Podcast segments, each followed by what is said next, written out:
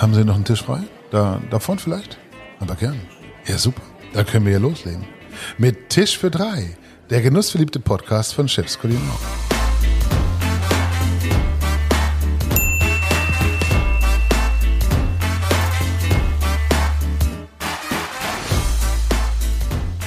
Herzlich willkommen zu einer neuen Folge von Tisch für drei. Ja, heute sind wir am Tegernsee und wir werden mit Uli Hoeneß sprechen über Genuss, Verantwortung, über Fußball und über vieles mehr. Ja, zunächst einmal natürlich herzlichen Glückwunsch zum zweiten Triple. Ein Wahnsinnsspiel, das Ding gegen Paris. Ja, nicht nur das Spiel gegen Paris. Ich glaube, das war der Höhepunkt einer berauschenden äh, Saison und wenn man überlegt, dass der FC Bayern seit Weihnachten kein einziges Spiel verloren hat, dass wir die einzige Mannschaft waren, die alle Spiele in der Champions League, nämlich elf, alle gewonnen haben und eben praktisch nie richtig unter Druck kamen und der Höhepunkt war natürlich das Finale. Aber wenn ich an das 8 zu 2 gegen Barcelona denke, das Halbfinale gegen Lyon, die vorher Manchester City rausgeworfen haben und dann am Ende wahrscheinlich mit die zweitbeste Mannschaft im Moment der Welt, Paris, wie ich finde, verdient geschlagen haben, dann muss man sagen, Chapeau an unsere Mannschaft und an den Trainer. Wie haben Sie das Spiel erlebt? Ich war selbst da. Ich war ja äh, ab dem Halbfinale da. Ich habe den Jungs gesagt, wenn ihr äh, das Spiel gegen Barcelona schlagt, dann fliege ich nach und das habe ich auch gemacht und so war ich fast eine Woche mit der Mannschaft zusammen. Das war eine unglaublich harmonische, äh, zielgerichtete Woche. Man hat gemerkt, die Jungs verstehen sich, die, da ist eine Einheit da. Ich habe im Hotel der Mannschaft mitgewohnt und ähm, der Sieg ist das Ergebnis einer, einer fantastischen Zusammenarbeit von Trainerstab mit Mannschaft.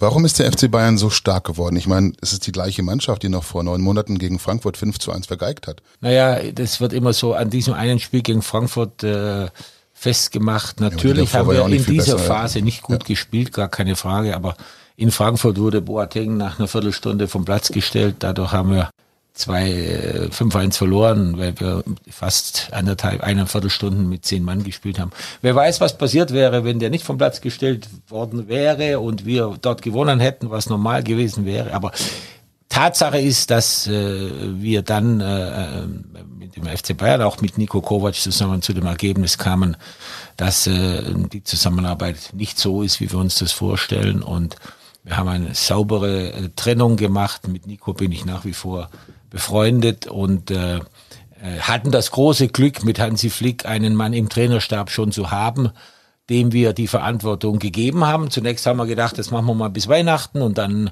äh, an Weihnachten haben wir gesagt, bis zur Ende der Saison und schon Mitte äh, Januar, Februar, März hat man ganz klar gespürt, da entwickelt sich was, da ist eine, eine, eine Harmonie zwischen Trainer und Mannschaft und die Konsequenz war, dass Hansi jetzt einen Dreijahresvertrag hat und alle sind glücklich, er, die Mannschaft und wir. Großartig. Vielleicht bleibt man bei dem Thema ganz kurz Motivation, Teamgeist, ähm, die Kraft, andere mit einer Vision mitzureisen. Wie macht man das und ähm, ganz direkt, äh, wie stellen Sie das an?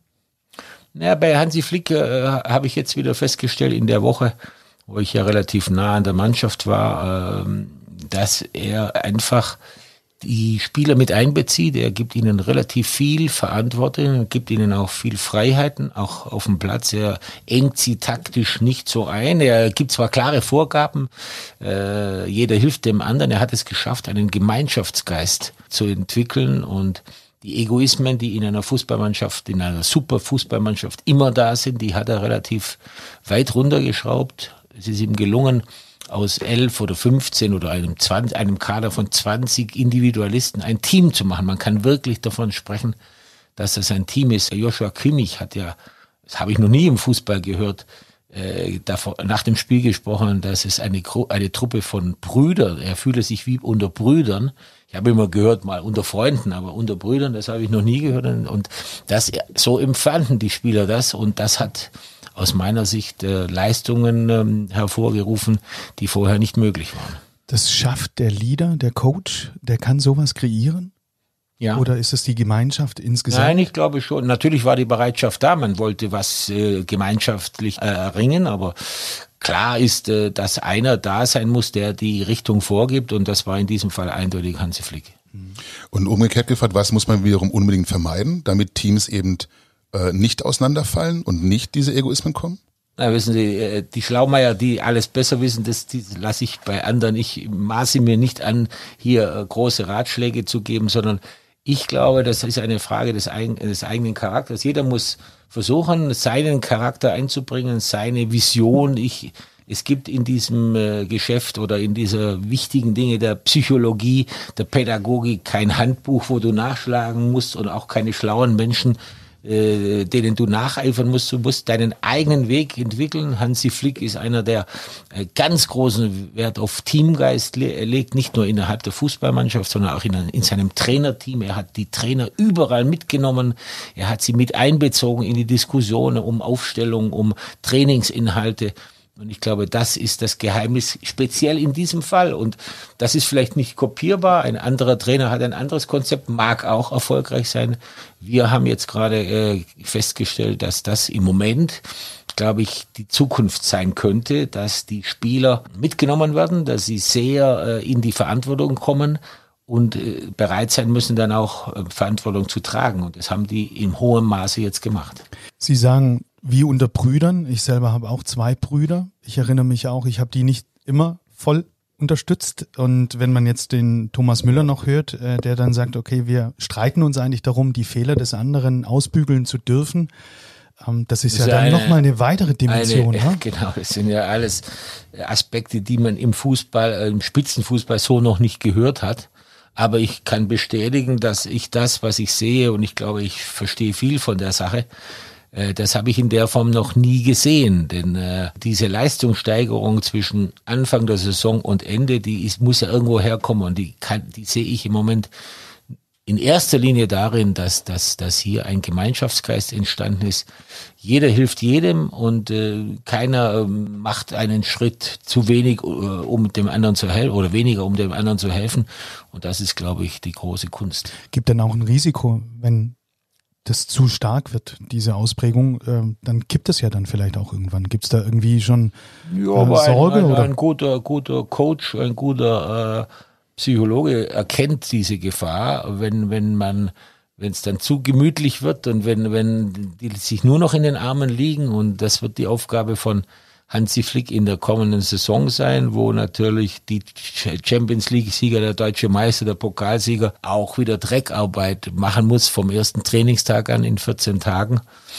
Aber wie ich ihn kenne, ist er sich dieser Gefahr bewusst in seinen Kommentaren, auch in seinen persönlichen Anmerkungen mir gegenüber habe ich das Gefühl, ist er sich vollkommen im Klaren, was da zu tun ist. Was erwarten Sie allgemein, wenn wir die Mannschaft so ein bisschen verlassen, was erwarten Sie von Führungskräften beim FC Bayern insgesamt? Mal ganz unabhängig, ob es nun Trainer sind, Manager, etwas anderes, was muss man bringen bei Ihnen?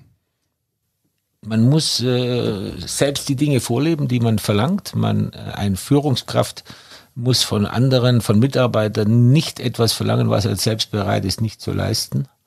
Und ich glaube, das ist das Allerwichtigste, dass man Vorbild ist, nicht durch große Reden, sondern durch Handeln. Die, die Menschen heutzutage, die schauen schon auf die Vorderen. Und äh, wenn derjenige nur erzählt, wie man es machen könnte, aber selbst nicht sich daran hält, dann wird er Schiffbruch erleiden. Und ich mhm. glaube, das ist das Allerwichtigste in unserer Gesellschaft, dass nicht die am weitesten kommen, die die größte Schnauze haben, sondern diejenigen, die das, was sie äh, verlangen, auch selber umsetzen. Verträgt sich das mit Modewörtern wie Work-Life-Balance, Teilzeit, Vier-Tage-Woche oder sagen Sie ganz ehrlich, äh, man will was oder man will es nicht? Ja, das muss jeder für sich entscheiden. Ich muss ehrlich sagen, ich bin jetzt keiner, der mit solchen Dingen viel anfangen kann. Ich habe mein ganzes Leben nie ein Buch gelesen, äh, wie man es machen sollte, sondern ich habe immer Learning by Doing gemacht. Ich habe mit 27 äh, die, die Ehre und die Chance gekriegt, beim FC Bayern Manager zu werden, ohne große Vorbildung. Ich habe mir immer aufgepasst, was mein Vorgänger Robert Schwan so gemacht hat. Und ich hatte eine Idee, wie man diesen Job ausfüllen könnte. Und den habe ich natürlich mit vielen Fehlern, die man natürlich macht, habe ich versucht, äh, optimal zu machen. Leidenschaft und das zu tun, richtig zu tun und vorzuleben, ist das etwas, was man jetzt auf unseren Bereich, die, den Food Service, die Hotellerie, die Gastronomie übertragen kann. Und also wenn ich jetzt ein Hotelier bin oder ein Gastwirt oder wie hier jetzt auf der Alm, das, was ich tue, eben richtig tue? Ja, ist ja klar. Ich meine, wenn ich, äh, wenn ich Wirt bin und mir nur darauf daran gelegen ist, möglichst viel Geld zu verdienen, aber ich selber mein Essen nicht essen würde, weil es nicht schmeckt, dann ist das eben der falsche Weg, sondern umgekehrt muss es sein. Das Essen muss perfekt sein und dann muss man, äh, die Konsequenz daraus muss sein, dass man damit Geld verdient. Erst muss ich Qualität produzieren, erst muss ich das Produkt perfektionieren und dann muss ich darüber nachdenken, was ich damit verdienen kann. Und nicht umgekehrt. Und das ist leider oft der Fall, dass man das nur unter dem Aspekt der finanziellen Vorteile sieht. Der FC Bayern tritt auf wie eine Familie. Von außen sieht das zumindest so aus. Wenn man einer Schwierigkeiten hat, dann hilft man sich. Ich denke an Breno, an, an Gerd Müller und an viele andere. Das ist gelebte Haltung bei Ihnen. Ist das Teil auch dieses Erfolgsgeheimnisses? Absolut. Ich habe jetzt äh, die Tage mit Thiago gesprochen, der ja wahrscheinlich weggehen wird und der hat gesagt, ich gehe nicht weg, weil ich mich nicht wohlfühle, sondern ich will, äh, in meinem Bauch sagt mir, äh, sagt, mein Bauch sagt mir, dass ich nochmal im Leben etwas anders machen muss. Aber ich weiß jetzt schon, dass das, was ich hier jetzt viele Jahre erlebt habe, das wird nie mehr kommen. Diese Familie, dieses Zusammengehörigkeitsgefühl, diese Wärme in diesem Verein und die, die ist einmalig. Und ich glaube, das äh, hat den FC Bayern ausgezeichnet. Und äh, gerade das Endspiel war wieder mal ein wunderbares Beispiel dass Geld nicht unbedingt Tore schießt. Natürlich muss man Qualität haben, aber ich habe jetzt gelesen, mit großer Überraschung für mich selbst, dass die Ablösesummen aller unserer Spieler, die auf dem Platz waren, niedriger waren als die von Neymar. Und das sehen Sie, dass äh, Charakter, Willensstärke, natürlich Talent und Fähigkeit oft über dem äh, Geldbeutel stehen. Stichwort Geldbeutel. Wir haben einen Sponsor heute dabei und weil Trikotwerbung sich beim Podcast einfach nicht durchsetzen, wollen wir kurz über ihn reden. Genau, es ist die Firma Rauch, Fruchtsäfte, Eistee, solche Sachen. Rauch ist ein Familienunternehmen, geführt in vierter Generation und gemäß dem Firmenmotto We Are Family hat das Unternehmen die mehr als schwierigen Zeiten, aktuell vor allem ja in der Gastronomie, gemeinsam und besonders mit Mitarbeitern und Kunden gemeistert. Welchen Wert, Herr Hönes, spielt die Familie und der besondere Geist im Familienunternehmen aus Ihrer Sicht auch in diesen Zeiten? Ich kenne die Familie Rauch sehr gut, weil sie ja auch sehr eng befreundet sind mit der, der äh, Firma Red Bull, wo sie die Red Bull äh, äh, abfüllen. Mhm.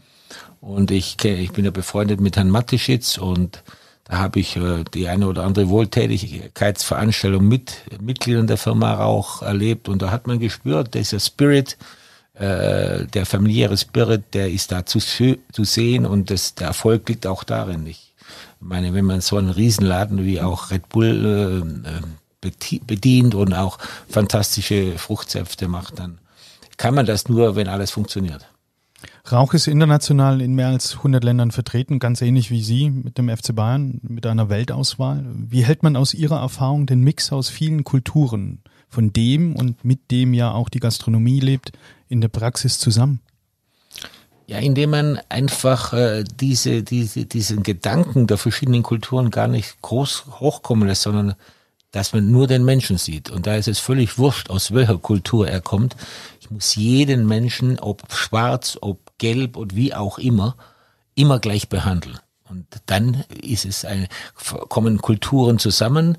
Und wenn Kulturen funktionieren, wenn, zu, wenn die zusammen funktionieren, dann ist man erfolgreich und dann gibt es auch keinerlei Diskriminierung. Trinken Sie Fruchtsaft? Und wenn ja, welchen? Also ich trinke relativ wenig Fruchtsaft, um ehrlich zu sein, weil Fruchtsaft natürlich, äh, ich muss immer auf mein Gewicht achten. Ich bin eher ein großer Wassertrinker. Jetzt habe ich gesagt, wir können den Spruch nochmal ja. lassen. Naja, wenn wir Uli Hoeneß nicht das Wasser reichen können, dann wenigstens den Saft einschenken. Ja. Aber gut, dann werden das, wir nochmal Wasser nachschenken das gleich. Das machen wir später. Gesundheit ist nicht nur in Corona-Zeiten wichtig, Herr Hönes, sondern auch in, im Profifußball. Welche Rolle spielen gesunde Ernährung und ausreichendes Trinken jetzt bei den Profifußballern im täglichen Leben?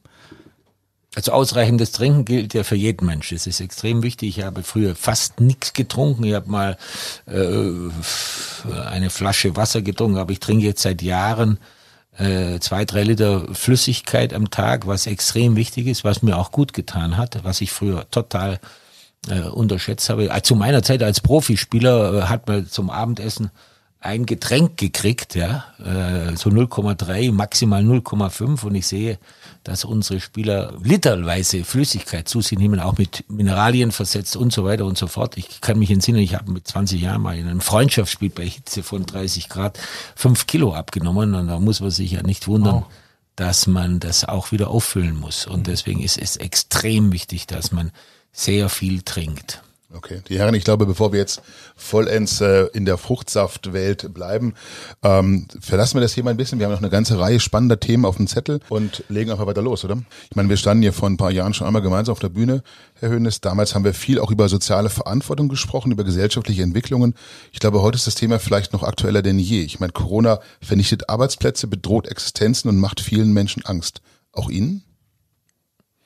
Angst macht mir das nicht, ich, äh, äh, weil, weil Dinge, die man nicht ändern kann, die machen einem keine Angst.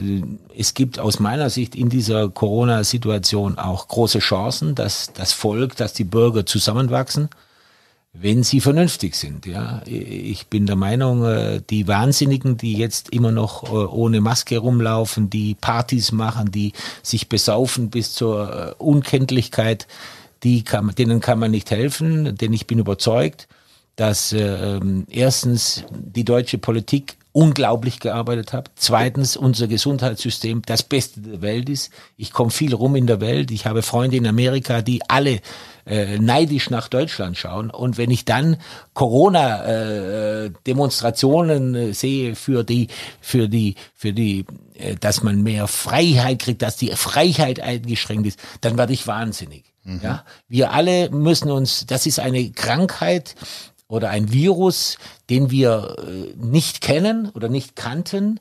Den muss man nicht annehmen, den muss man bekämpfen, den müssen wir gemeinsam bekämpfen. Wir müssen versuchen, das Beste äh, daraus zu machen, uns verlassen auf unsere wahnsinnig guten Forscher. Ich bin überzeugt, in den nächsten sechs Monaten haben wir den Impfstoff und dann wird es wieder aufwärts gehen. Und so wie Deutschland sich mit diesem Thema auseinandergesetzt hat, von der Politik, von den meisten Bürgern, von der Industrie, werden wir und Europa hat eine riesige Chance, gestärkt aus dieser Situation rauszukommen. Denn was in Amerika gerade mit diesem Präsidenten passiert, das kann nur der Berg, der Berg runtergehen.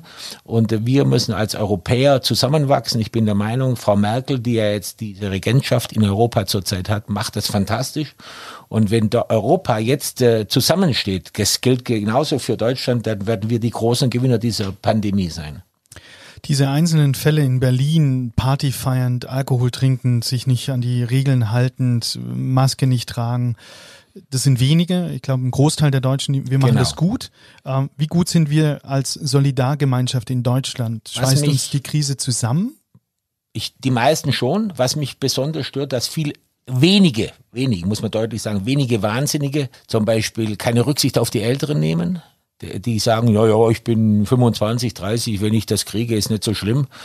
Aber sie haben auch Verantwortung für den 60, 70, 80-Jährigen. Wenn nur einer stirbt, weil er äh, einen Abend lang Party machte, dann würde ich nicht mehr leben wollen. Glauben Sie, das hat danach, wenn wir es irgendwann überstanden haben, nochmal eine Wirkung auf uns als Menschheit in Deutschland? Kriegen, ich bin überzeugt. Rücken ja, wir näher zusammen? Ich glaube schon. Also ich kann das hier nur vom, ich bin, ja jetzt in den letzten Monaten viel nur am Tegernsee gewesen, weil meine Frau und ich uns ganz konsequent an diese Regeln gehalten haben. Wir haben drei, vier Monate lang das Haus kaum verlassen meine Frau hat viel gekocht. Äh, ich habe acht Kilo abgenommen, weil ich nur das gegessen habe, was sie mir gekocht hat. Und äh, äh, wir haben nur einmal am Tag gegessen. Wir haben gefrühstückt, äh, einmal am Tag zwischen drei und vier Uhr gegessen, dann nichts mehr. Ich habe viel Sport gemacht. Wir haben unseren Garten auf Vordermann gebracht. Der war ist so schön wie nie zuvor. Wir haben also aus der Pandemie einen, äh, einen Vorteil für unser Haus gemacht. Und so kann man es auch machen. Und ich bin überzeugt, dass äh, man äh, ungewollt oder unverschuldet in so eine Situation kommt, kann man auch was Vernünftiges draus machen. Ich hatte das bezeichnet als privilegiert. Also in der Phase der Pandemie, im Lockdown, äh, wo man sich isoliert, wo man zu Hause bleiben muss, diejenigen, die einen Garten haben, die eben vielleicht auch Wohnraum größer haben, nicht in der Innenstadt, nicht in München City, zwei Zimmerwohnungen beziehen, ähm, die anderen sind da tatsächlich privilegiert. Aber für diejenigen, die eine kleine Wohnung hatten, war es natürlich sehr schwierig. Das mhm. muss man sagen, die keinen Balkon möglicherweise haben, die Kinder konnten nicht mal grillen, mhm. was ja in dieser schönen Frühjahr und Sommer ähm, ein Traum war. Aber trotzdem war ja der Lockdown relativ kurz und danach konnte man, und da habe ich auch viele Leute nicht verstanden, danach konnte man im englischen Garten kilometerweit, spazi kilometerweit spazieren gehen. Und die, die, die, die ewigen äh, Klagen, die habe ich nie verstanden. Man kann im, ähm, an der Isar äh, 20 Kilometer rauf und runter marschieren oder auch in den Bergen. Also wenn man sich äh, bewegen wollte, wenn man die schöne Gegend genießen wollte, konnte man das. Was viele nicht wissen, Herr Höhnes, Sie sind Metzgersohn und haben 1985 mit Werner Weiß eine Wurstfabrik gegründet, Hofer, Nürnberger Rostbratwurst, 300 Mitarbeiter, glaube ich, aktuell. Ihr Sohn Florian leitet da die Geschäfte. Mich interessiert... Der hat dem, der, den Kindern gehören die Geschäfte, das Geschäft, weil meine Frau und ich äh, unsere Anteile äh, vor sechs, sieben Jahren an beide Kinder äh, übergeben haben. Okay. Mich interessiert, wie sehen Sie das Thema Fleisch und Fleischproduktion heute? Ja, da wurde sehr viel Vernünftiges geschrieben, aber sehr viel Unsachliches auch. Ich bin nach wie vor der Meinung, dass ein Burger aus, aus Erbsenbrei und, äh, und all dem Zeug, Soja, aus Geschmacksverstärkern und Stabilisatoren, alles Dinge, die in einer normalen Bratwurst zum Beispiel gar nichts zu suchen haben und auch nicht erlaubt sind, dass es nicht das, der Weisheit letzter Schluss ist. Ich bin der Meinung, äh, dass Tierwohl äh, besser gehandelt werden muss. Vor allen Dingen die Haltung der Tiere, ob Schweine oder Rinder, das, das muss geändert werden. Die müssen mehr Auslauf haben, die müssen mehr Platz haben. Das wird dazu führen, dass die Preise steigen. Der Bürger muss sich im Klaren sein, wenn er das haben will, was ich total unterstütze, dann brauchen die Bauern, brauchen die Halter von Tieren mehr Platz in ihren Ställen. Und wenn das, das bedeutet, dass sie weniger Tiere halten können, das bedeutet, dass dann die Preise steigen werden. Aber ansonsten bin ich der Meinung, Fleisch vernünftig gegessen, Fleisch vernünftig gegessen, dafür gibt es überhaupt keine Alternative. Ein vernünftiges Steak, eine Nürnberger Rostbratwurst auf einem Webergrill, das, äh, dafür gibt's keine Alternative. Und all die Leute, die vegetarisch oder vegan essen, das sollen die machen. Wir leben in einer Demokratie. Jeder kann machen, was er will. Wir, meine Frau und ich, haben uns mal Beyond Meat einen Burger gekauft und meine Frau hat einmal reingebissen, hat ihn dann in den Papierkorb geschmissen, weil sie gesagt hat, das Zeug esse ich nicht. Und wir haben auch in der eigenen Wurstfabrik äh, sehr gute Lebensmitteltechniker. Wir haben die beauftragt, vegane und vegetarische Bratwurst zu machen, um zu testen. Dann hat die ganze, äh, die Führungskrew einen halben Vormittag lang äh, alles probiert. Und wir haben festgestellt, dass uns das nicht schmeckt. Und haben dann entschieden, etwas, was wir selber nicht essen, produzieren wir auch nicht. Mhm. Und so wird die Zukunft sein. Jeder soll essen, was er will aber sie sollen mich in Frieden lassen. Ich werde weiter Fleisch und Wurst essen, vielleicht etwas weniger als in der Vergangenheit. Und wer vegane Bratwurst, vegane Schnitzel, vegetarisches Hackfleisch, wenn man das überhaupt so nennen darf, essen will, soll es tun. Aber er soll mich auch in Frieden lassen, dass ich weiterhin Fleisch und Wurst esse. Ich hatte eine Frage mir notiert, die ich Ihnen unbedingt stellen wollte. Die haben Sie jetzt aber mittlerweile selber beantwortet. Die wäre gewesen, äh, ob Sie eher vegane Patties oder Sojabohnen oder Erbsenproteinburger produzieren würden, wenn Sie die Entscheidung, eine Produktion aufzubauen, zurückdrehen könnten. Aber ich glaube, Sie beantworten das selbst, weil Sie sagen, das, was mir schmeckt, ähm, was das, mir nicht schmeckt, das produzieren wir nicht. Genau, ich produziere nur das, was mir schmeckt. Was würden Sie machen, provokant, sorry, ähm, wenn Florian, Ihr Sohn, jetzt sagt, äh, Vater, äh, wir stellen jetzt um, wir haben eine gute Rezeptur gefunden, das finden wir gut. Wir das ist seine Entscheidung. Ihm gehört die Firma, da, da bin ich totaler Demokrat. Ich bin mhm. ja nur noch äh, äh, Ratgeber und äh, er muss das entscheiden, aber wie ich ihn kenne, wird, ist er noch viel penetranter in dem, ist im Preis, weil der ist viel Fleisch, mehr, mehr Fleisch und Wurst als ich. Was ist für Sie Genuss, Herr Hönes? Also außer einem 8 zu 2 gegen Barcelona natürlich.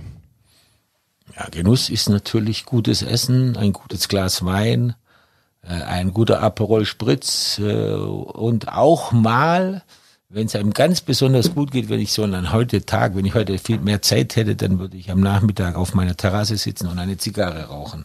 Gute Musik hören, das ist für mich Genuss. Aber vor allen Dingen auch gutes Essen, ein gutes Glas Wein, ein, auch mal ein, ein Softdrink oder, oder ein, ein, ein Mixgetränk und dann Musik hören und ein Glas äh, und eine, und eine gute Zigarre. Das ist Genuss pur. Was für Musik, was für Musik wäre das dann? Auch ich bin eher für, für Soft-Songs. Da gibt's einen wunderbaren Sender, Absolut Relax, äh, bei uns im digitalen Radio. Die bringen eigentlich 80 Prozent des Tages äh, Musik, die mir gefällt. Wenn Sie sagen, Ihre Frau hat jetzt die letzten Wochen äh, schön und gut und lecker gekocht, äh, wie ernähren Sie sich sonst? Deftig bayerisch oder asketisch wie Thomas Tuchel oder weltoffen und neugierig?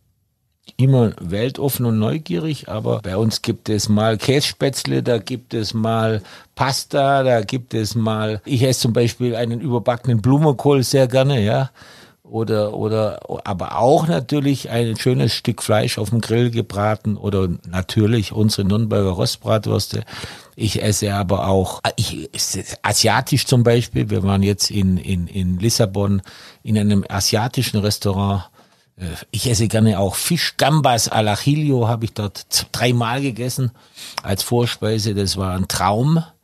Ja, einfach neugierig sein. Was ich nicht unbedingt esse, ist Hirnsuppe und äh, Kutteln und Lunge. Mhm. Das sind Dinge, die ich nicht so gerne esse. Schönes Stück Fleisch auf dem Grill. Wie ist es im Hause Höhnes? Der Mann, der Hausherr bedient den Grill selbst? Nur der Hausherr. Nur Am der Grill äh, steht nur der Chef persönlich. Gas oder Kohle? Wir haben einen Gasgrill von Weber. Und dazu dann, wenn Sie gegrillt haben, Weißbier oder Champagner? Oder Champagner überhaupt nicht, überhaupt nicht, ist nicht meine Welt. Äh, ein schönes Bier und dann mal ein schönes Glas Weißwein. Wie ist es mit der Mannschaft, Herr Höhnes? Gibt es nur noch äh, Superfood und Funktionsernährung oder dürfen Alfons Schuberg und Gregor Wittmann aus dem Vollen schöpfen?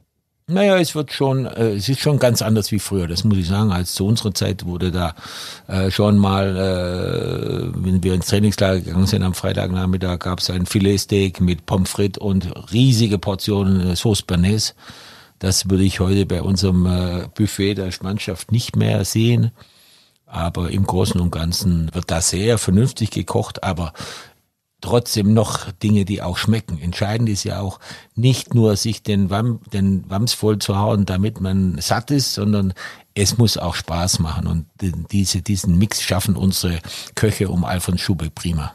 Glauben Sie, dass es dann dieses Ernährungskonzept direkt für den Erfolg auch mit eingeht? Dass das, das ist ein, äh, äh, ein, ein Aspekt, aber äh, natürlich nicht das alles Entscheidende. Ja. Der FC Bayern ist in den 70er Jahren dreimal Champions League-Sieger hintereinander geworden. Da wurde am Freitagabend auch schon mal um halb elf nach dem Kartenspiel ein Schwe kalter Schweinsbraten gegessen. Das, da würden heute die Leute die Ko Hände über dem Kopf zusammenschlagen. Das muss man ja nicht jedes Mal machen, aber zwischendurch äh, habe ich auch kein Problem, wenn ein Spieler mal zu McDonalds geht, um einen Hamburger zu essen.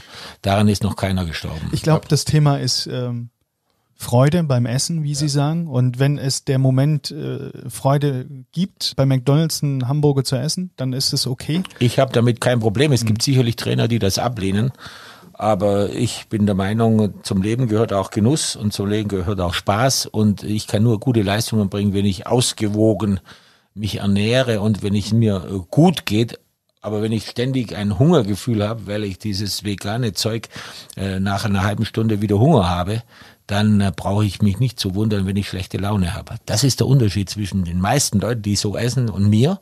Ich habe fast nie schlechte Laune, weil ich immer wohlgenährt bin. Zu beneiden. Ich habe eine Frage. Sie haben das Thema Kartenspiel eben in den 70ern, dann nach dem Spiel noch Kartenspielen. Äh, wie ist das? Kriegt man eine gute Schafskopfrunde noch zusammen mit der ja, aktuellen ja, Mannschaft? Ja, ja, ist Wer interessant. Spielt? Bei uns spielt äh, Thomas Müller, Manuel Neuer, weiß ich sonst nicht. Ich weiß, ich weiß nur, dass früher, früher auch, früher war interessant, wenn der Peruaner, der, der, der Pizarro. Pizarro und der, und der Holländer Mackay oder wenn die dann zusammen gespielt haben und, und, und waren die verschiedenen Sprachfetzen. Also jedenfalls, sie haben noch eine, eine Runde. Früher spielte Philipp Lahm in der Gruppe mit. Ich, die letzten äh, Kartenrunde, man braucht ja vier, kenne ich jetzt nicht. Aber ich weiß, dass sie sicherlich die langen Zeiten des, der Pandemie jetzt im Trainingslager auch damit verbracht haben, haben, Karten zu spielen. Schafkopf. Und dann hatten sie auch ein Kästchen, wo sie eingezahlt haben und am, äh, am Ende des Jahres wird die Kasse geköpft und dann fahren alle vier zusammen in Urlaub, oder? Nein, das, die sehen sich ja so viel, dass sie dann wirklich äh, mal die Nase voll voneinander haben. Da kriegt jeder, äh, der wenn einer verliert, zahlt er den anderen aus und äh, wenn immer dieselben spielen, gleicht sich das mhm. im Laufe eines Jahres ja aus. Wenn man äh, schlecht ist, wenn einer nur zwei, dreimal spielt und verliert, jetzt kann er natürlich nie mehr zurückholen. Aber meine Erfahrung aus der Vergangenheit, wir haben in den 70er Jahren ja ganz extrem viel Schafkopf gespielt. Mit Gerd Müller, mit Bulle Roth, mit Bernd Dürnberger, Paul Breitner da äh, Franz hat auch manchmal mitgespielt, aber immer verloren. äh, äh, aber der war so ein so ein Gelegenheitsspieler und das ist immer schlecht, wenn du nur äh, manchmal spielst, dann hast du keine Chance. Aber die andere Truppe, die hat, äh, das hat sich im Laufe des Jahres meistens ausgeglichen. Holger Stromberg hat mir von seiner Zeit bei der Nationalmannschaft erzählt mal, wie er auf Spieler traf, die nicht einmal Kräuter auf dem Steak akzeptiert haben, von Gemüse ganz zu schweigen. Gibt's das bei den FC Bayern auch noch oder ist das nicht mehr der Fall?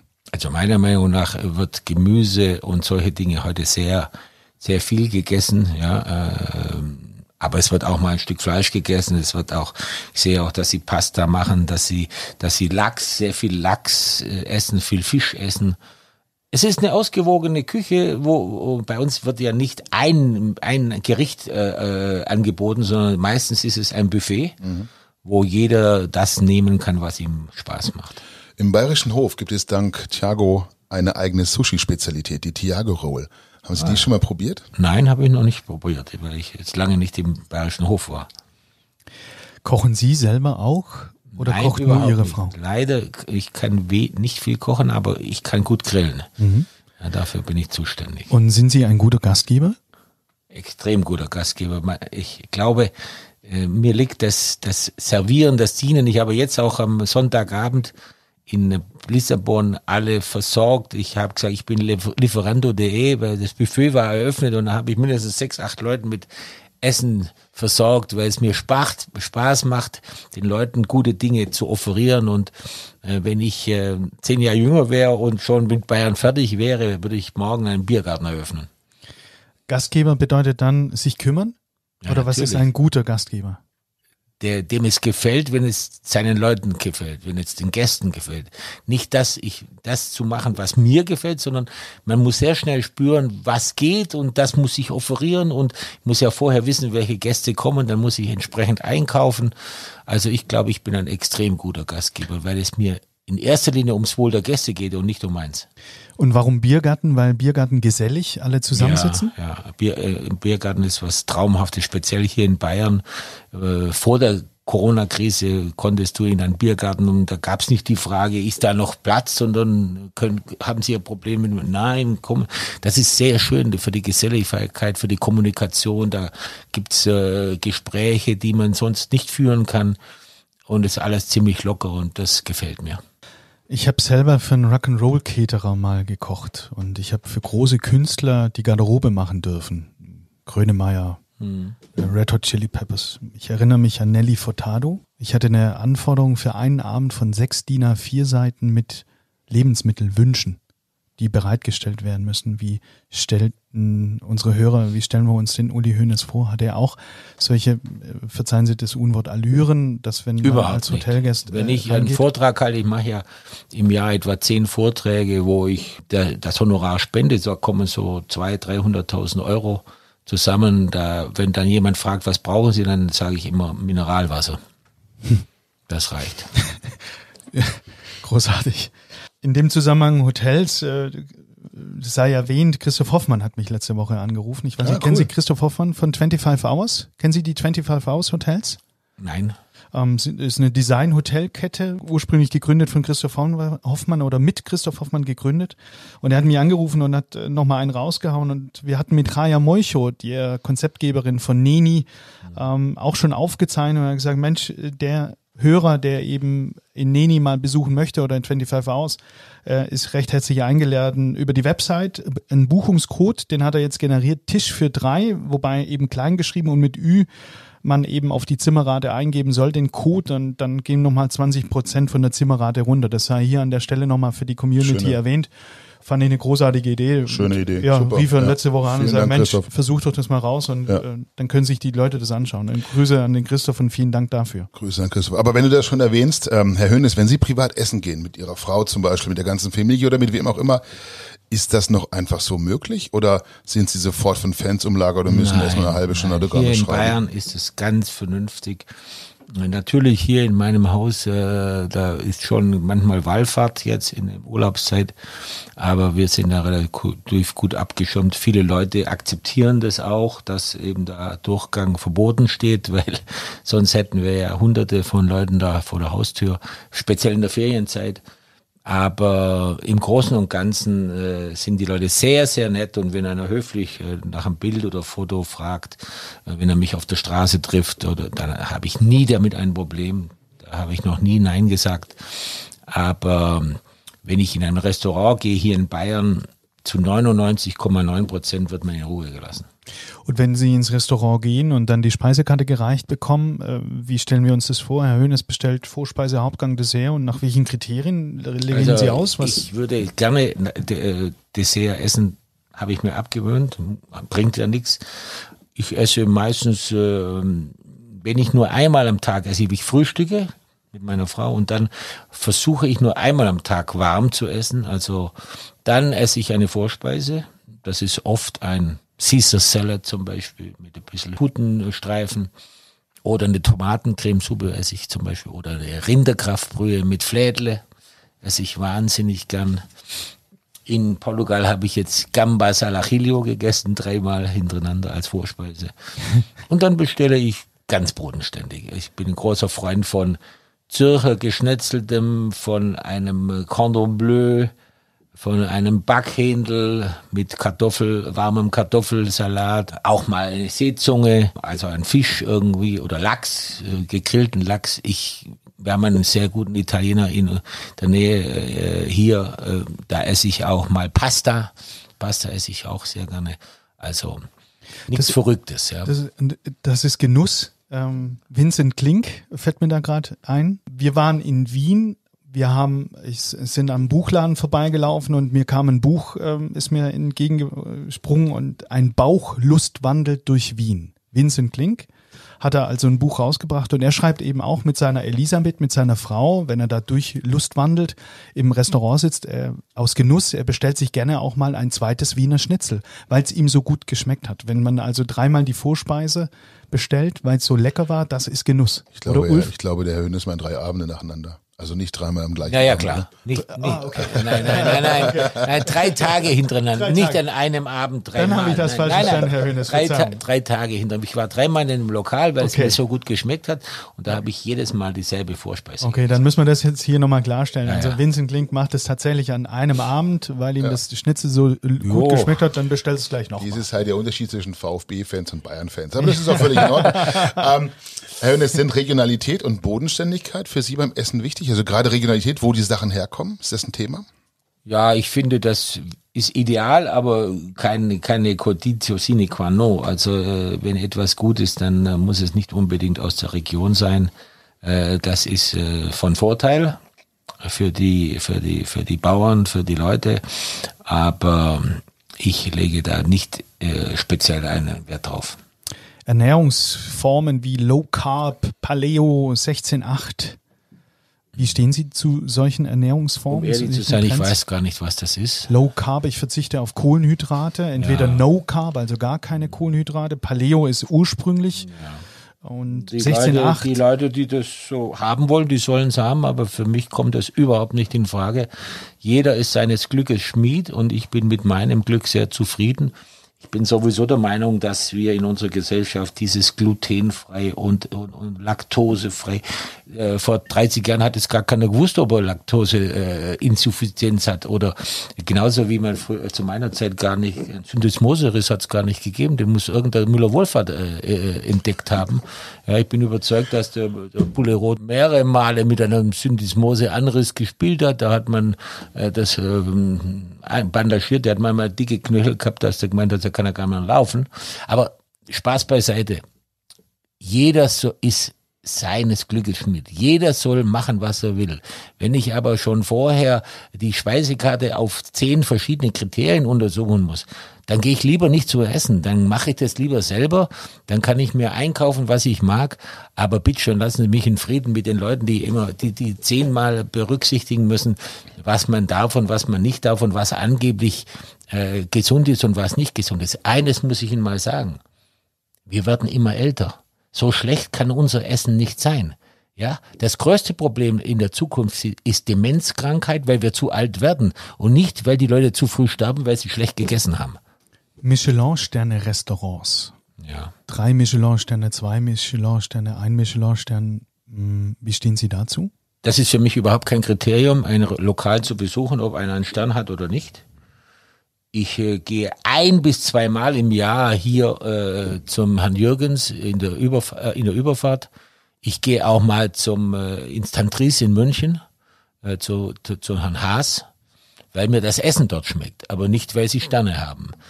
Allerdings äh, ist es nicht immer unbedingt mein Fall, äh, wie, in, äh, wie in einem Drei-Sterne-Restaurant üblich, dass man sechs, acht Gänge hat, die zwar klein sind, aber und, und dann fünf, sechs Stunden zum Essen geht. Das ist eine Sache, die, die mal schön ist in einer kleinen äh, Gesellschaft, aber das ist jetzt nicht die Norm, die ich haben muss. Seit 2019 sind Sie nicht mehr Präsident des FC Bayern, obwohl die Mitglieder Sie wahrscheinlich bis 2070 äh, wiedergewählt hätten. Stattdessen sind Sie einfacher Aufsichtsrat in Anführungszeichen. Ist das der Beginn von einer Art Ruhestand oder haben Sie neue Pläne? Also wird es den Biergarten Höhnes doch noch geben? Ich habe viel Erfahrung mit mittelständischen Unternehmen, habe viele Freunde und auch viele Bekannte und viele, ich beobachte die Welt immer ziemlich kritisch und habe festgestellt, dass viele ähm, und die, unsere Wirtschaft lebt ja viel von mittelständischen Firmen. Äh, viele Firmen kaputt gegangen sind, weil die Leute den Übergang von einer Generation zur nächsten nicht geschafft haben. Das habe ich erfolgreich, sehr erfolgreich in der eigenen Firma, in der Firma Hove geschafft, dass ich sehr früh, äh, da war ich ja gerade um die 60, die Firmenanteile an meine Kinder oder wir beide, meine Frau und ich, äh, die Firmenanteile an die Kinder übertragen haben. Und das hat sich wunderbar ausgezahlt. Wir haben frühzeitig äh, mit 35 unserem Sohn die volle Verantwortung gegeben. Und das war mein Ziel auch für Bayern München. Deswegen bin ich mit 58 schon weg aus dem Vorstand in den, äh, als zum Präsidenten geworden, damit in den Aufsichtsrat, weil der Aufsichtsrat entscheidet ja die personelle Zukunft des, der, der, einer Firma, nämlich der Aufsichtsrat bestimmt ja die Vorstände. Ja. Und damit habe ich auch den Grundstein gelegt für die Entscheidung, die wir jetzt getroffen haben, nämlich die Zukunft zu regeln, indem wir, mein Nachfolger ist Herbert Heiner, früherer Vorstandsvorsitzender Adidas AG und Karl-Heinz Rummeniger äh, Nachfolger ist ähm, Oliver Kahn, den jeder kennt. Wir haben Hassan Salihamidzic äh, implementiert und im Nachhinein, so wie das jetzt schon nach einem Jahr ausschaut, haben wir Volltreffer gelandet. Ja, denn es ist ja kein Zufall, dass der FC Bayern jetzt so erfolgreich ist wie äh, nie zuvor. Weil ich glaube, dass wir die Zukunft nicht nur in der Führung, Karl-Heinz macht einen super Job, aber er wird nächstes Jahr aufhören, mit Oliver Kahn, mit Herbert Heiner, mit Hasan Salihamidzic, mit Hansi Flick haben wir Leute, die das jahrelang machen können. Wir haben den Übergang in der Mannschaft geschafft. Wer hätte gedacht, dass ein Frank Ribery, ein äh, Arjen Robben äh, doch so so geräuschlos äh, zu ersetzen sind, was sportlich immer noch äh, schwer genug ist. Aber das war mein Ziel und jetzt heute an diesem Mittwoch nach dem Champions League Finale kann ich sagen, alle meine Träume in dieser Richtung, wie macht man das, die sind eingetroffen und deswegen können wir uns äh, relativ beruhigt äh, in die Zukunft schauen, wenn die Corona-Krise vorbei ist und die wirtschaftliche Situation des Gesamtfußballs sich wieder normalisiert, dann ist der FC Bayern gut aufgestellt. Ich kenne viele Menschen, die mit dem Loslassen so ein bisschen Probleme haben, denen das weh tut, ähm, ihr Baby ein Stück weit äh, im Stich zu lassen, zu verlassen. Bei Ihnen klingt das sehr abgeklärt. Ist das, weil Sie sich einfach bewusst dafür entschieden haben oder tut's wirklich nicht weh? Ich liebe den FC Bayern und wenn ich den FC Bayern äh, liebe, dann muss ich dafür sorgen, dass, dass es den auch in 50 Jahren noch gibt. Wenn ich jetzt bis zum St. Nimmerleins Tag weitergemacht hätte, ich hätte sicherlich, äh, in Amerika wird man möglicherweise Präsident mit 78, hätte also möglicherweise von, hoffentlich von der Gesundheit noch zehn Jahre weitermachen, aber irgendwann hätten die Leute mich von der Bühne runtergerufen, aber dann äh, wäre kein Nachfolger in Sicht wie viele Politiker haben es nicht geschafft, ihre Nachfolge zu regeln, weil sie gesagt haben, naja, ich mache das so lange, wie ich will und ich will auch gar kein groß werden lassen. Und diese, diese, diese, diese, dieses Drama wollte ich verhindern und deswegen habe ich das ganz frühzeitig, nämlich schon mit 58, also vor zehn Jahren, als ich aufgehört habe, Vorstand zu sein, habe ich mich entschieden, äh, zu versuchen, den FC Bayern in die Zukunft zu führen. Und gibt es jetzt neue Pläne für die nächsten Jahre? Was? Überhaupt nicht. Na, erstens bin ich weiterhin im Aufsichtsrat. Äh, ich bin Ehrenpräsident des Vereins. Ich bin äh, im, im Vorstand des FC Bayern Hilfe e.V., also einer sozialen Stiftung, die, die wir machen. Ich mache weiterhin gegen Spenden äh, Vorträge im Jahr. Da kommt ganz schön Menge Geld äh, zu, zusammen. Und ich spiele mehr Golf als vorher. Und wenn Hassan Salihamidzic, wie das öfters der Fall war, mal eine Frage hat oder auch Oliver Kahn, dann stehe ich zur Verfügung. Einmal in der Woche fahre ich zum FC Bayern, wenn was los ist. Ich fahre, gehe zu den Heimspielen. Ich gehe oft auch zu den Champions League Auswärtsspielen, aber ich gehe nie mehr oder fast nie mehr zu den Auswärtsspielen in der Bundesliga, weil ich das äh, lange genug erlebt habe, wenn man die Familie das ganze Wochenende allein lässt.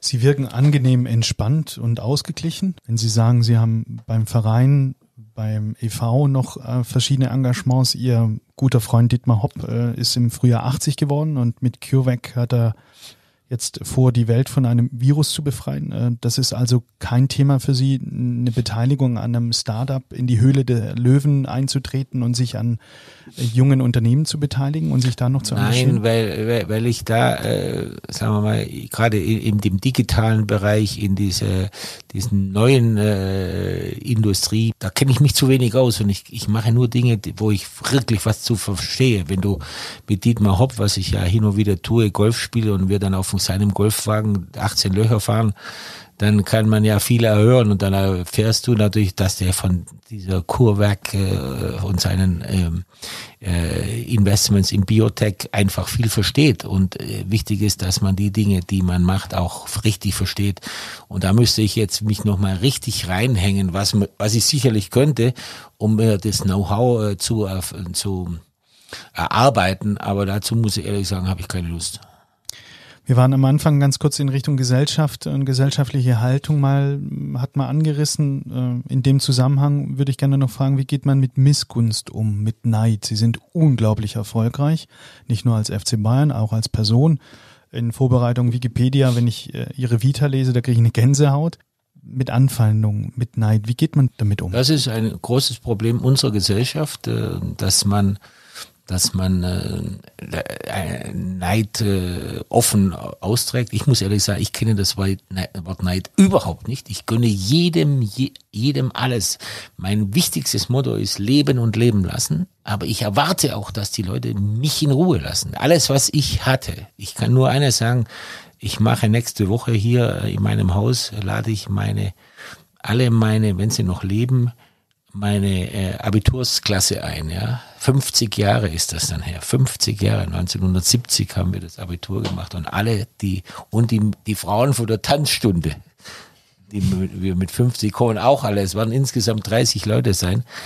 Ähm, ich, ich, ich, ich möchte einfach den Leuten ein bisschen was zurückgeben. Das war eine schöne Zeit im Klassentreffen, hat sie nur wieder gegeben. Aber für mich ist es ganz wichtig, dass äh, man für, weiß, wo man herkommt. Als ich äh, zum FC Bayern gefahren bin, ich werde das nie vergessen, im Juli 1970 habe ich erstmal am ersten Abend in der Schellingstraße in München einen Unfall gebaut, weil ich so aufgeregt war und bei Rot über die Ampel gefahren bin, die ich gar nicht gesehen hatte vor lauter Lichtern. Äh, so ging mein Ding los und ich hatte bis dahin 50 Mark Taschengeld von zu Hause im Monat. Von da weg habe ich mir das erarbeitet, zusammen mit meiner Frau. Meine Frau war ein ganz wichtiger Faktor, oh, weil sie mir immer den Rücken freigehalten hat. Und deswegen ist das Wort Neid völlig unangebracht. Ich habe weder im Lotto gewonnen, noch habe ich eine Erbtante in Amerika gehabt. Und dasselbe gilt für den FC Bayern.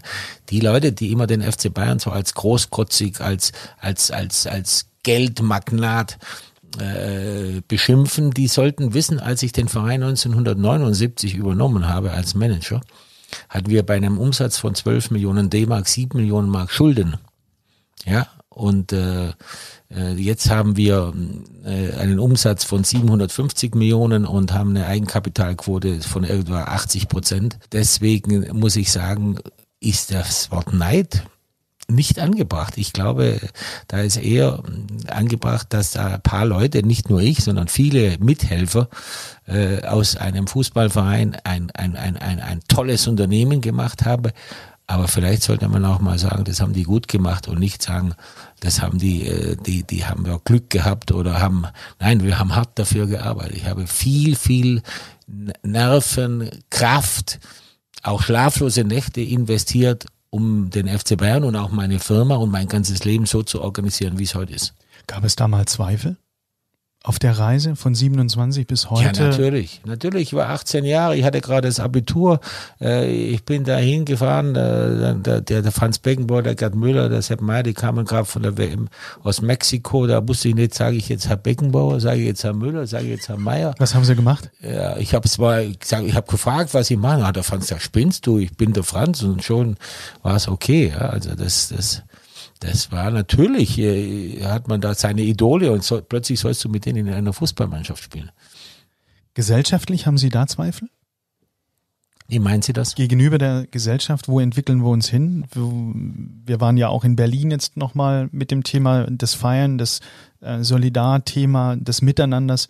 Äh, gibt es da so ein paar Ansatzpunkte des Zweifels, wo man denkt, hm, da geht es in eine falsche Richtung? Ja, ich meine, was mich, was ich gerade erzählt habe, heißt ja, dass, dass ich feststelle, dass die Unzufriedenheit bei vielen Leuten vollkommen ausgeprägt ist, ja. Und das ist etwas, was ich nicht kenne. Äh, ich muss ehrlich sagen, meine Vorträge, die ich mache, die schließe ich immer mit folgendem. Wenn ich morgens am Tegernsee aufwache und auf den Tegernsee schaue, dann stelle ich mir manchmal vor, dass ich jetzt auch in Aleppo aufwachen könnte. Und dann ist der Tag schon gerettet. Das sollten sich viele Leute mal überlegen, die da anfangen zu, zu demonstrieren, weil sie ihre sogenannte Freiheit für ein paar Wochen, paar Monate nicht so ausleben können, aber dafür riskieren, dass der, der 70-Jährige oder der 60-Jährige in seiner Nachbarschaft wegen seinem Blödsinn äh, äh, ins Krankenhaus muss und möglicherweise sterben muss. Dafür habe ich kein Verständnis. Es ist eigentlich ein wunderbarer Schlusswort, aber wir wollen noch ein bisschen, weil wir haben noch ein ganz schönes, ganz schönes Themenpaketchen vor uns, Herr Hönes. Ähm, ich würde gerne mal den, den, den Fokus legen auf die Zukunft auch der Bayern. Ja, wir haben es bei den Personalien eben schon gehabt. Wir sind, glaube ich, gut aufgestellt mit Brazzo, mit Oliver Kahn, äh, mit, mit Hansi Flick. Ähm, Herbert Heiner. Herbert Heiner, ja, natürlich. Aber wie verändert Corona den Fußball? Ähm, wie lange kann der Fußball Corona aushalten? Was kommt da auf uns zu in den nächsten Monaten? Das ist eine ganz gute Frage, die ich ehrlich gesagt nicht richtig beantworten kann, weil ich mich wahnsinnig geärgert habe seit drei, vier Monaten, dass äh, viele Schlaumeier immer ge gewusst haben, was in den nächsten 14 Tagen oder drei Wochen passiert und, und auch äh, Prognosen gestellt haben, ja, die Wirtschaft äh, geht kaputt und das geht kaputt. Bis jetzt ist gar nichts richtig kaputt gegangen. Entscheidend ist, dass wir sehr schnell jetzt den Impfstoff entwickeln, dass der gefunden wird und dass es wieder zur Normalität geht. Ich glaube, dass wir den in den nächsten sechs Monaten haben. Wenn das passiert, dann wird sich das wieder vernünftig entwickeln und jetzt zurückkommend auf den Fußball. Ich hoffe, dass wir vielleicht im Oktober mal äh, erste Zuschauer, erste Zuschauer im Stadion haben können. Denn eines ist klar, wenn es auch bis Weihnachten und möglicherweise darüber hinaus Fußball ohne Zuschauer gibt, dann wird nicht der FC Bayern kaputt gehen, aber dann werden viele Vereine kaputt gehen, nicht nur in der Bundesliga, sondern weltweit. Und dann weiß ich nicht, wie es weitergeht. Wenn ja. der FC Bayern, äh, wenn er einigermaßen gut dasteht, nützt nichts, wenn du keine Gegner mehr hast. Das ist vollkommen richtig. Ich meine, der FC Bayern hat ich glaube, St. Pauli seinerzeit, dein Verein, nicht wahr? Ja, aber jetzt in andere Situationen. Äh, mal gerettet, ja, ja, aber das kann man ja nicht mit jedem nein, anderen Verein nein, machen. Grundsätzlich oder? ist es so. Jetzt ist ja, das, du kannst, wir haben viele Vereine gerettet. Wir haben jetzt wieder in Kaiserslautern gespielt, da haben die 800.000 Euro eingenommen und das, das kann man machen. Aber wenn das sich nicht irgendwann normalisiert, dann ist der ganze Fußball, ich meine, Sie, Sie haben es ja selbst erlebt, jetzt am Sonntag, das ist doch Wahnsinn, dass dieser Triumph von Bayern München nicht von allen Leuten gelebt werden konnte. Früher, wenn wir so einen Triumph gehabt hätten, dann wären die Leute vom Flughafen bis zum Marienplatz äh, Spalier gestanden. Tausende, Mil fast Millionen. eine halbe Million, ja. Millionen. Und jetzt kommst du nach Hause und alles ist so, naja. Jetzt steigst du aus dem Flugzeug, ja. da steht Markus Söder und der ist der Einzige. Ja, aber der ist, ist ja auch ein, ein, ein, wichtiger Mann in unserem Land, der, der wichtigste Mann, der einen super, super Job macht. Und wenn es äh, so Leute wie ihn nicht gäbe, da würden wir in Deutschland mit dieser Corona-Krise sehr viel schlechter dastehen. Wird er Kanzler? Irgendwann sicherlich weil er äh, der fähigste ist von allen und äh, es ist nur eine Frage der Zeit, ob er jetzt das im nächsten Jahr schon werden sollte, weiß ich nicht. Ich würde es lieber haben, wenn er äh, Bayern noch mal vier Jahre führen würde und dann, er ist ja noch jung genug, mein Traumgespann für die Zukunft heißt sowieso Söder und Spahn. Und äh, ich hoffe sehr, dass das irgendwann zum Tragen kommt. Eine Frage noch zum Fußball und der Entwicklung dort. Wir haben ähm, mit Red Bull Leipzig und Red Bull Salzburg letztendlich zwei Partnervereine, die so ein bisschen sich auch dann die Talente hin und her schieben können, was eigentlich eine ganz interessante Entwicklung ist. Da ist der FC Bayern nicht in der Lage. Das ist das Einzige, was sie so nicht haben. Es gibt keine äh, äh Partnervereine, wo sie jetzt Spieler ausbilden lassen können, sondern sie sind quasi alleine. Bleibt das so oder werden wir im europäischen ich, Fußball irgendwann immer mehr? Ich kann mir gut vorstellen, dass unsere Leute sich darüber Gedanken machen. Ich habe gehört, dass man sich damit beschäftigt, vielleicht auch den einen oder anderen Partnerverein anzulachen, aber das sind noch ungelegte Eier.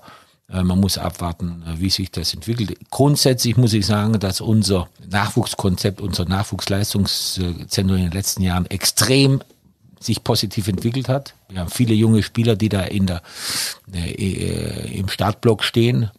Ich Aber Sie können hier in der zweiten Mannschaft nur dritte Liga spielen weil sie nicht aufsteigen dürfen. Ja, noch. aber ob jetzt in Österreich zweite Liga äh, besser ist als in Deutschland die dritte, das wage ich sehr zu bezweifeln. ich würde sagen, wir kommen zum Schluss, Rambo, oder? Kurze Fragen, kurze Antworten. Ja. Einmal dürfen Sie auch weiter sagen, Herr Hönes. Legen wir los.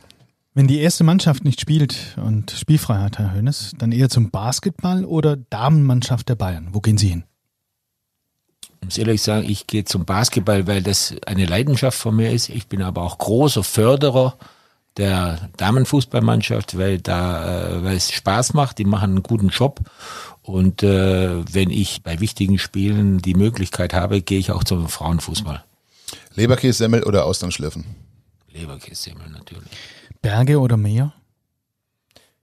Berge, aber äh, weil ich lebe natürlich auch in den Bergen, aber auch mal Meer, aber vielleicht nur einmal im Jahr. Lieber 1 zu 0 gewinnen oder ein Spektakel mit 4 zu 4? Ein Spektakel mit 2-0 gewinnen. Welche Spieler sind Ihnen all den Jahren besonders ans Herz gewachsen?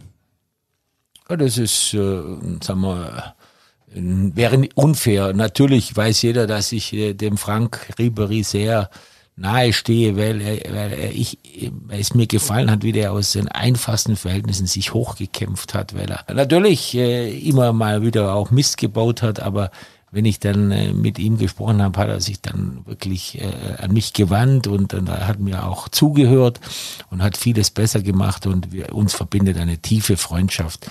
Und äh, aber es gibt viele, Mehmet Scholl, es gibt äh, auch, auch, auch Hassan habe ich jetzt ein sehr inniges Verhältnis. Es gibt jede Menge Spieler, die mit denen ich prima Verhältnis habe. Auch viele Trainer. Wichtig ist, die kann man oft als Fremde und gegen als Freund. Das ist mir sehr wichtig, weil ich großen Wert darauf lege, auf Harmonie. Es gab wenige Menschen, die beim FC Bayern äh, gearbeitet haben, die dann schlecht über den FC Bayern schreiben oder sprechen. Sie erzählen, da ruft der ein oder andere Kollege manchmal an und fragt nach Rat. Hat äh, persönliche Frage Jogi Löw auch schon angerufen und fragt nach Rat? Oder Jogi Löw habe ich ein ganz entspanntes, prima Verhältnis, wenn wir uns sehen, aber äh, er ist ja auch erfahren genug, der braucht jetzt keinen Rat, aber wenn wir äh, uns treffen, ob in Freiburg oder wenn er zu Bundesligaspielen des FC Bayern kommt, dann sind das immer sehr interessante und wichtige Gespräche. Zurück zum Schluss, Rambo, und bei wem tut es Ihnen leid, dass er nicht verpflichtet werden konnte? Ich hätte gerne Maradona beim FC Bayern gehabt, muss ich ehrlich sagen. Das war immer mein Traum. Wir haben auch mal äh, waren ziemlich nah dran, Ruth Gullit zu verpflichten, der dann, der schon bei der ersten Untersuchung war und dann in einer Nacht- und Nebelaktion, der hat bei mir sogar zu Hause übernachtet und es war eigentlich klar, dass er am nächsten Tag unterschreibt, aber dann hat er irgendwie nochmal mit seiner Frau telefoniert und die hat ihm ziemlich die Hölle heiß gemacht, aus Mailand wegzugehen und dann hat er am nächsten Tag abgesagt. Das war große Enttäuschung, aber okay. Wer unterschreibt eher beim FC Bayern, Ronaldo oder Messi? Messi ist ja auf dem Markt. Ja, aber der, das sind wirtschaftliche Größenordnungen, die A verrückt sind und B äh, für den FC Bayern nicht darstellbar. Sie würden 10 Millionen Trikots verkaufen mit Messi hinten drauf. In das würde Woche. aber nicht reichen, um sein äh, Gehalt zu finanzieren. Was ist wertvoller, Herr Höhnes, ein Weltmeistertitel oder der Gewinn der Champions League? Sind zwei verschiedene Paar Stiefel. Ähm, das der eine vom Verein ist, das andere von der Nationalmannschaft. Äh, außerdem ist die WM nur alle vier Jahre. Kann man so nicht vergleichen, aber hat ähnlich große Auswirkungen auf die Popularität, auf den Bekanntheitsgrad. Kann man so nicht. Sind zwei verschiedene Paar Stiefel. Wenn Sie in München unterwegs sind, also nicht im Stadion, sondern zum Essen gehen oder sowas, dann wo? Wo kann man Sie treffen? Wo genießen Sie München? Verschiedene Dinge. Ich, am liebsten bin ich immer im Freien. Egal, auch vor der Pandemie war ich immer ein Freund, der äh, meist so lang wie möglich im Herbst auch noch oder im Frühjahr ganz früh äh, draußen sitzt, auch mal mit einem Heizstrahler, weil ich am liebsten draußen sitze. Aber da möchte ich jetzt nicht Werbung für den einen oder anderen machen. Die Leute, zu denen ich komme, die wissen schon, wen ich meine. Dann erübrigt sich die nächste Frage wahrscheinlich auch. Haben Sie ein Lieblingsrestaurant? Wahrscheinlich das Freihaus Brenner, wo wir im Moment sitzen. Ja, da Könnte ein bin ich natürlich sein? Stammgast, ist ja gar mhm. keine Frage. Mit, mit dem Jupp Brenner bin ich befreundet und mit dem Nachfolger, mit dem Max äh, Jäger auch. Und hier hat man natürlich alles, äh, man hat einen fantastischen Blick, man hat ein fantastisches Ambiente und ein prima Essen. Womit bringt man Sie auf die Palme? Ja, wenn man unsachlich ist, wenn man, wenn man, wenn man, wenn man, wenn man aus Neid äh, Dinge verlangt und, und, und wenn man einfach Wahrheiten nicht wahr, äh, wahrnehmen will. Ich war immer eine Person, die den Finger in die Wunde gelegt hat und äh, viele, viele Dinge, die ich angesprochen habe, die waren in der ersten Moment, aber wirkten wie eine Attacke, aber wenn man dann einen Monat später, ein halbes Jahr, Jahre später mal nachgedacht hat, was hat er eigentlich gesagt. Ich möchte jetzt nur ein kleines Beispiel nennen. Ich habe mal äh, Mesut Özil kritisiert nach der WM, wurde ich total attackiert und heute spielt er bei Arsenal auf der Tribüne. Was macht Sie glücklich? Glücklich äh, macht mich eigentlich nur, äh, wenn es in der Familie alles passt, wenn da alles super ist, stolz und äh, Freude trunken war ich zum Beispiel jetzt am Sonntagabend da in, in Lissabon. Ich kann mich äh, erinnern, als wir da nach dem Spiel äh, zum Hotel gefahren sind und dann hatte uns, äh, unsere, unsere Organisationabteilung um Andi Jung eine, ein, ein Gebäude in der Nähe des Hotels fantastisch dekoriert. Und als die Spieler dann natürlich leicht angesäuselt da reinkamen und eine halbe Stunde gesungen haben und ich in der Ecke stand, nur, nur gestrahlt habe wahrscheinlich und genossen habe. Ganz still, Karl-Heinz Rummenigge saß in der Nähe, na, sagt er zu mir, na, wir zwei sind schon verrückte Büffel. Na, schönes Schlusswort eigentlich. Ja. Lieber Hönes, vielen, vielen Dank für das Gespräch. Hat wahnsinnig Freude gemacht. Ähm, wir wiederholen das irgendwann nochmal. Ja, also nach dem nächsten Champions League Triumph würde ich sagen, rufen wir wieder an. Ja, es war großartig, hat viele, viel Spaß gemacht. Vielen Dank. Bitteschön. Ich darf mich auch bedanken, auch offiziell in der, im Namen der Firma Chefs Kulinar. Wir arbeiten aktiv mit ihr, jetzt der Unternehmung Ihres Sohnes ja zusammen. Uns verbindet sehr vieles, unsere Eigentümerstruktur mit Ihnen. Genau. Das ähm, sind die Leute, die, deswegen habe ich das ja auch gemacht. Das habe ich noch nie gemacht, um ehrlich zu sein. Das habe ich nur gemacht, weil ich eben die, die Familie Lütje so sehr schätze. Wir waren furchtbar aufgeregt. Äh, wir hatten uns total drauf gefreut. Das war ein schöner Moment und für den vielen Dank, Herr Hönes. Bitteschön. Hat mir auch Spaß gemacht.